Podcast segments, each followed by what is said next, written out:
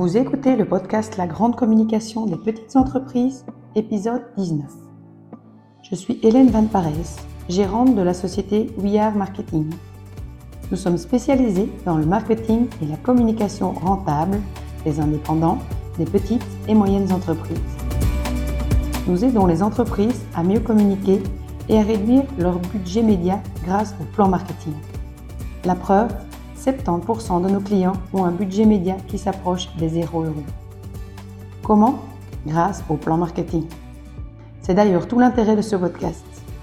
Nous vous expliquons chacune des étapes du plan marketing dans le but de vous permettre de le réaliser vous-même ou de vous poser les bonnes questions. Dans l'épisode du jour, nous entrons dans la cinquième et dernière partie du plan marketing, l'e-marketing.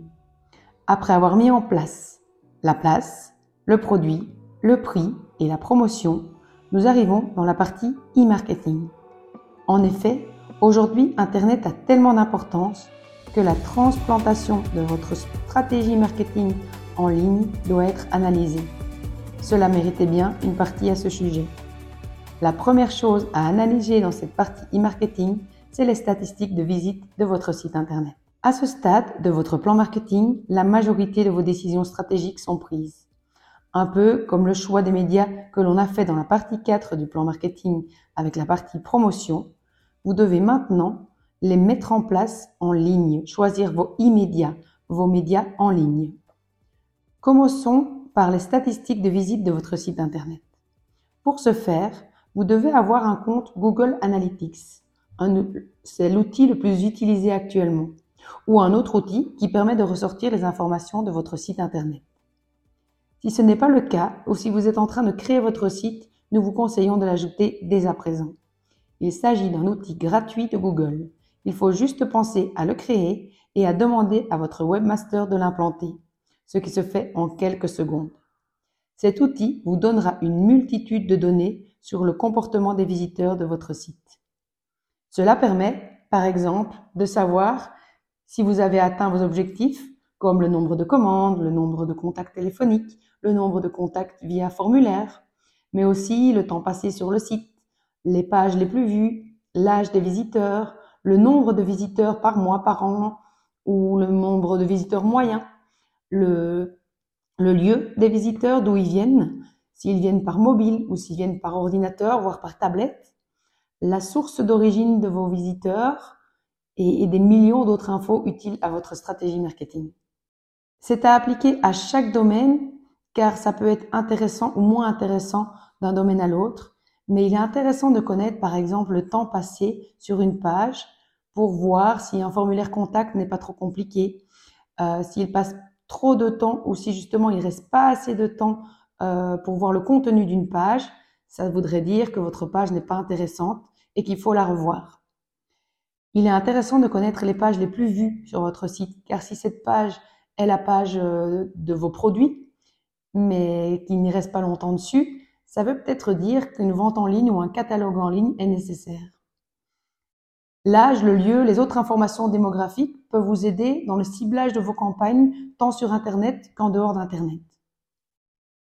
Le nombre de visiteurs, avec ça, vous verrez une répartition euh, entre nouveaux utilisateurs et personnes déjà venues sur le site. Ça peut souvent donner un maximum d'informations. Est-ce nécessaire de repasser souvent sur votre site car vous faites de la vente en ligne? Ou est-ce qu'il est normal que ce soit de nouveaux utilisateurs principalement, car il s'agit plus d'un site de présentation de votre activité et que donc, quand ils connaissent l'activité, ils n'ont pas besoin de revenir sur le site? Autre chose, le marché est en moyenne à 60% de visites par mobile, 35 par ordinateur et 5 par tablette. Il y a bien sûr des exceptions si vous êtes par exemple un bureau d'études en ingénierie, mais voilà, là, dans ce cas-là, vous aurez sûrement le contraire. Mais en général, c'est 60 mobiles, 35 voire 40 en, ordinateur et quasi pas de tablette. Tout cela pour dire que quand vous créez ou vous vérifiez votre site, il est important de s'intéresser aux mobiles. Encore trop souvent, on crée un site pour écran d'ordinateur et puis on regarde ce qu'il donne sur smartphone. Or, dans la plupart des cas, il faudrait d'abord créer le site pour smartphone et l'adapter aux ordinateurs. En analysant les origines, vous saurez si les visiteurs viennent par votre référencement naturel, par la publicité payante, par les réseaux sociaux, par un site qui vous référence, etc. S'ils viennent, essentiellement par Google organique, c'est que votre référencement naturel est bien fait. S'ils viennent directement en tapant l'URL de votre site, c'est que vous êtes bien mémorisé. S'ils viennent par les réseaux, c'est que vos efforts sur ceux-ci aboutissent et doivent être poursuivis. Il y a plein, voilà, plein de choses qui peuvent en ressortir. Vous pouvez aussi mettre des objectifs sur Analytics et, aller beaucoup plus loin et voir si les personnes qui viennent par telle ou telle origine passent commande ou demandent rendez-vous, donc qui arrivent vraiment à un client concret.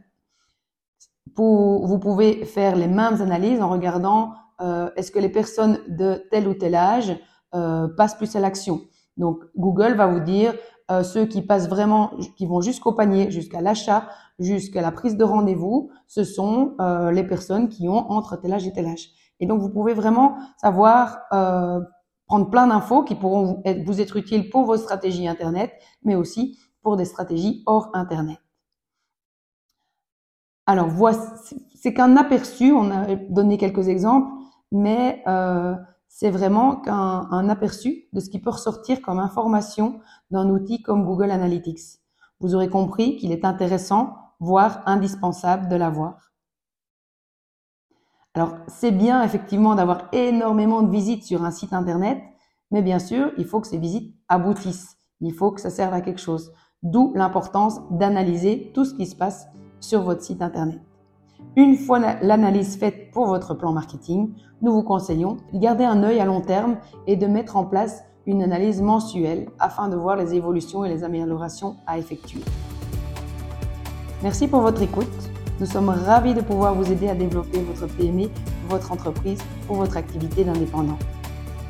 Et si vous preniez quelques secondes pour nous aider Tout simplement en plaçant un commentaire ou un avis 5 étoiles sur votre plateforme de podcast, en en parlant aux amis entrepreneurs qui pourraient être intéressés et bien sûr, n'oubliez pas de vous abonner pour être prévenu à chaque nouvel épisode et ne rien rater.